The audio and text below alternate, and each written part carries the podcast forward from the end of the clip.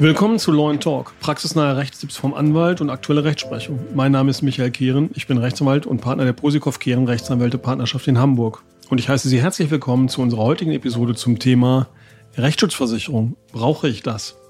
Neben mir sitzt mein Kollege Rechtsanwalt Igor Posikow. Er ist Fachanwalt für Verkehrsrecht und wir unterhalten uns heute darüber, welche Vorteile eine Rechtsschutzversicherung für Sie mitbringen kann. Ganz genau, vielen Dank. Dann lass uns doch gleich mal beginnen. Ähm, die erste Frage, was eine Rechtsschutzversicherung ist, erklären wir jetzt nur einmal grob, weil wir davon ausgehen, dass die meisten wissen, was eine Rechtsschutz ist und wie sie in der Regel funktioniert. Die Rechtsschutzversicherer sind reguläre Versicherer, wie auch in anderen Sparten, die einfach Rechtsverfolgungs- und Anwaltskosten übernehmen, wenn ein Schadenfall im rechtlichen Bereich eingetreten ist. Der Schadenfall an sich ist ein komplexes Thema. Vielleicht werden wir darüber mal irgendwann sprechen. Ist auch eher Versicherungsrecht. Ähm, vielleicht holen wir uns auch mal einen Kollegen dazu, der uns da mal ein bisschen was genauer dazu sagen kann. Das soll jetzt hier nicht thematisiert werden, sondern generell äh, die Sinnhaftigkeit eines, des Abschlusses eines Versicherungsvertrags und welche Vorteile man damit hat.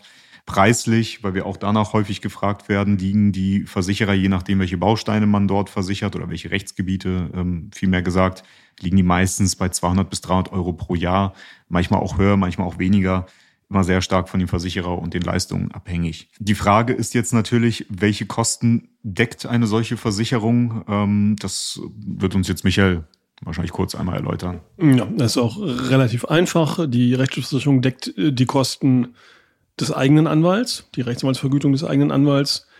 Wenn ein Prozess durchgeführt werden muss, äh, die ähm, Gerichtskosten, die von der Justizkasse erhoben werden und auch die im Rahmen der Rechtsstreitigkeiten möglicherweise eingeholten äh, Sachverständigengebühren, die anfallen, Zeugengebühren, also im Prinzip alle Verfahrenskosten, die entstehen. Und für den Fall, dass man den Rechtsstreit äh, verlieren sollte, werden auch äh, die Kosten der Gegenseite übernommen.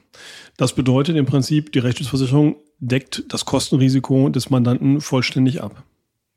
Ganz genau. Da gibt es noch natürlich einige Besonderheiten. Dazu ist erstmal noch auszuführen, dass eine Rechtsschutzversicherung grundsätzlich bei den Anwälten nur die gesetzlich festgelegten Gebühren übernimmt, die im Rechtsanwaltsvergütungsgesetz aufgeführt sind.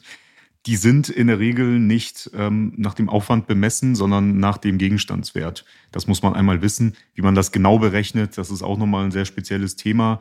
Äh, dazu findet man aber auch viel im Internet, äh, bestimmte Rechner oder so, wenn man da mal so ein bisschen vorausberechnen möchte, was, was einem der Anwalt denn kosten wird für einen eigenen Rechtsstreit, kann man das da theoretisch äh, sich einmal vorrechnen lassen. Worauf ich aber hier hinaus wollte, ist der besondere Bereich des Strafrechts. Das ist immer so ein bisschen ein Bereich, der, der eher mit Schwierigkeiten verbunden ist bei den Rechtsschutzversicherern. Normalerweise muss man dafür einen ganz speziellen Rechtsschutz abschließen, mit Ausnahme der ähm, Bereiche Verkehrsrecht und Wirtschaftsstrafrecht, wobei Wirtschaftsstrafrecht auch nochmal ein spezieller Bereich ist, aber im Verkehrsrecht ist normalerweise das Strafrecht mit umfasst.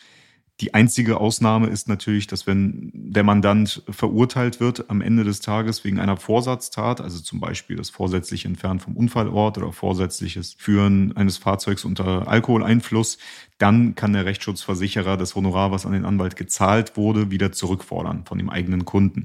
Also das muss man beachten. Im Übrigen, äh, die sonstigen ähm, Straftaten werden normalerweise nicht gedeckt. Also zumindest ist mir das so nicht bekannt. Also so klassische Sachen wie Diebstahl oder Betrug oder Körperverletzung. Dafür kommen die Rechtsschutzversicherer normalerweise nicht auf.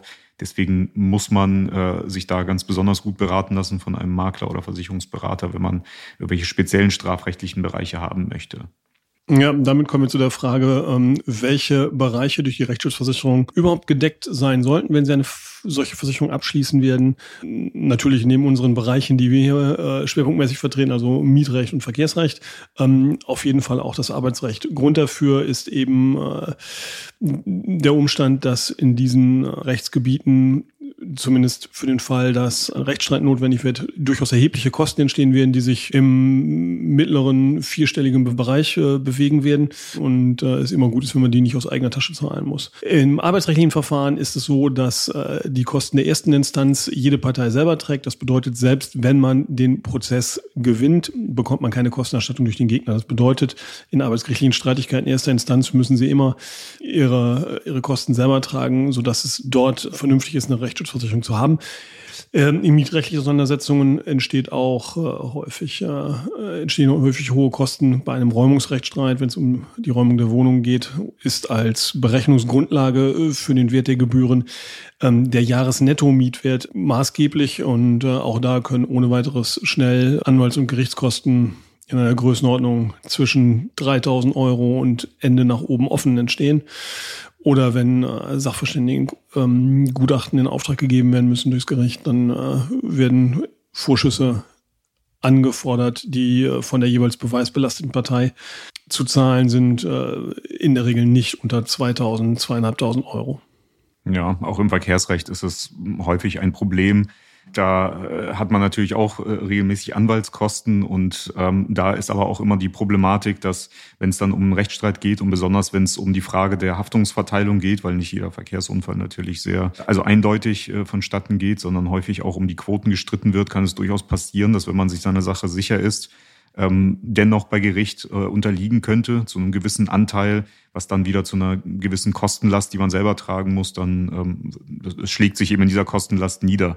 Auch da, genauso wie im Mietrecht gilt, ähm, die Gerichte sind äh, aus technischer Sicht meistens nicht bewandert oder ziemlich sicher nie bewandert, so dass in der Regel ein Sachverständiger eingeholt werden muss, wenn wir einen Verkehrsunfall haben in einem Bereich, äh, bei dem die Unfallkonstellation oder der Unfallhergang schon streitig ist und wenn die Person noch hinterher verletzt wurde, auch vielleicht noch ähm, medizinische Fragen zu klären sind, dann werden mal schnell auch zwei Gutachten notwendig, ähm, zum Beispiel eine Unfallrekonstruktion und medizinisches Gutachten.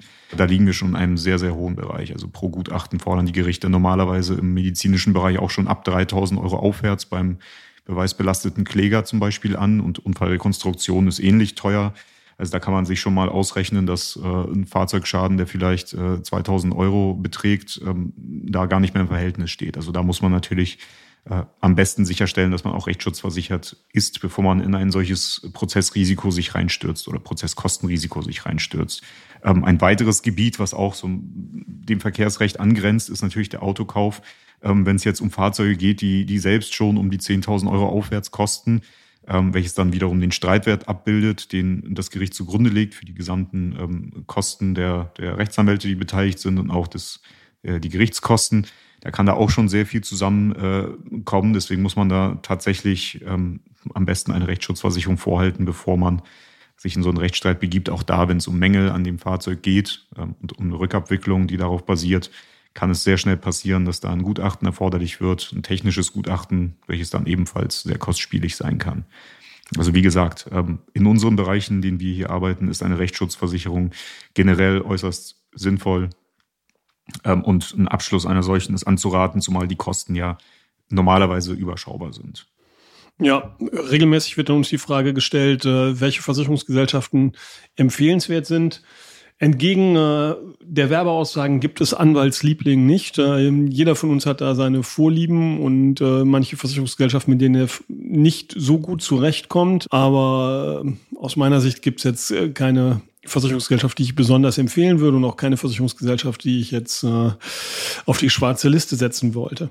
Ja, das ist jetzt nur für den Bereich Mietrecht gemeint, kann ich äh, zumindest jetzt erstmal so unterstreichen, äh, weil ich sehe das ein bisschen anders. Also wir haben tatsächlich mit einigen Versicherern und ich werde hier tatsächlich keinen Namen nennen. Das passiert dann eher, wenn wir da im Beratungsgespräch mit den Mandanten sind, dass man da auch vielleicht von einigen Versicherern abrät. Aber es gibt tatsächlich Versicherer, die erstens einen sehr hohen Aufwand produzieren, weil sie sehr viele Informationen abfragen, die normalerweise der Anwalt dann liefern muss. Also äh, da kann man sich schon vorstellen, wenn wir hier Fälle haben, die, äh, die wir in drei bis fünf Stunden abarbeiten können, wenn wir davon schon äh, zwei Stunden für einen Rechtsschutzversicherer aufgewendet haben, dann haben wir nicht die allerbeste Laune. Äh, das ist natürlich immer sehr ungünstig. Dann gibt es aber auch einige Versicherer, die in bestimmten Bereichen ähm, die Honorare ähm, wirklich, ich will es mal jetzt vorsichtig formulieren, ähm, eigentlich unberechtigt kürzen. Gegen diese Kürzungen wehren sich natürlich die meisten Anwälte, viele aber auch nicht. Allerdings ist zu beachten, dass das äh, gesetzliche Honorar in vielen Fällen ja auch nicht ausreichend ist, um den Aufwand des Anwalts irgendwie abzugelten. Und wenn da noch Kürzungen stattfinden, dann ist es natürlich besonders ärgerlich, äh, was dann auch in der Regel dazu führt, dass es bei dem Mandanten selbst Ärger gibt, weil der Mandant natürlich als Auftraggeber das volle Honorar schuldet, welches ähm, er bei dem Anwalt sozusagen produziert hat. Kann daher durchaus passieren, dass bei einem Versicherer, der eine Teilzahlung verweigert, der Mandant auf den, auf den Beträgen dann sitzen bleibt. Deswegen muss man, und das ist mein Appell an, an die Zuhörer, immer sich gut beraten lassen, welche Versicherer tauglich sind und welche nicht, zumindest für den Verkehrsbereich. Und vielleicht auch mal mit einem Anwalt sprechen, was, äh, was man da so, was da so empfehlenswert ist. Ja, das ist sozusagen einmal die Geschichte. Und ähm, als Fazit können wir nur sagen, ja, ähm, in gewissen Bereichen und in gewissen Situationen ist eine Rechtsschutzversicherung äußerst sinnvoll. Da sollte man auf jeden Fall drüber nachdenken, eine abzuschließen. Und vielleicht wird diese Versicherung auch nie benötigt, aber wenn sie dann mal ähm, in Anspruch genommen werden muss, dann lohnt sich das in der Regel schon. Bei den Beträgen, die wir da genannt haben, kann sich das ja jeder selbst ausrechnen. Ja, insoweit können wir Ihnen nur empfehlen, sich bei Ihrem äh, Versicherungsagenten gut beraten zu lassen, sich verschiedene Angebote einzuholen und die gut abzugleichen und eine gute Wahl des Versicherers zu treffen. Ähm, wir danken Ihnen fürs Zuhören bei unserer heutigen Folge und würden uns freuen, wenn Sie unseren Podcast in Ihrer Podcast-App abonnieren. Über eine nette Bewertung bei iTunes oder Spotify freuen wir uns natürlich auch. Welche Themen interessieren Sie ansonsten noch? Schreiben Sie uns gerne dazu Anregungen und Vorschläge an unsere E-Mail-Adresse kontakt.lawandtalk.de. Vielen Dank, dass Sie sich diese Folge angehört haben. Wir hören uns in der nächsten Folge. Bis gleich. Bis gleich.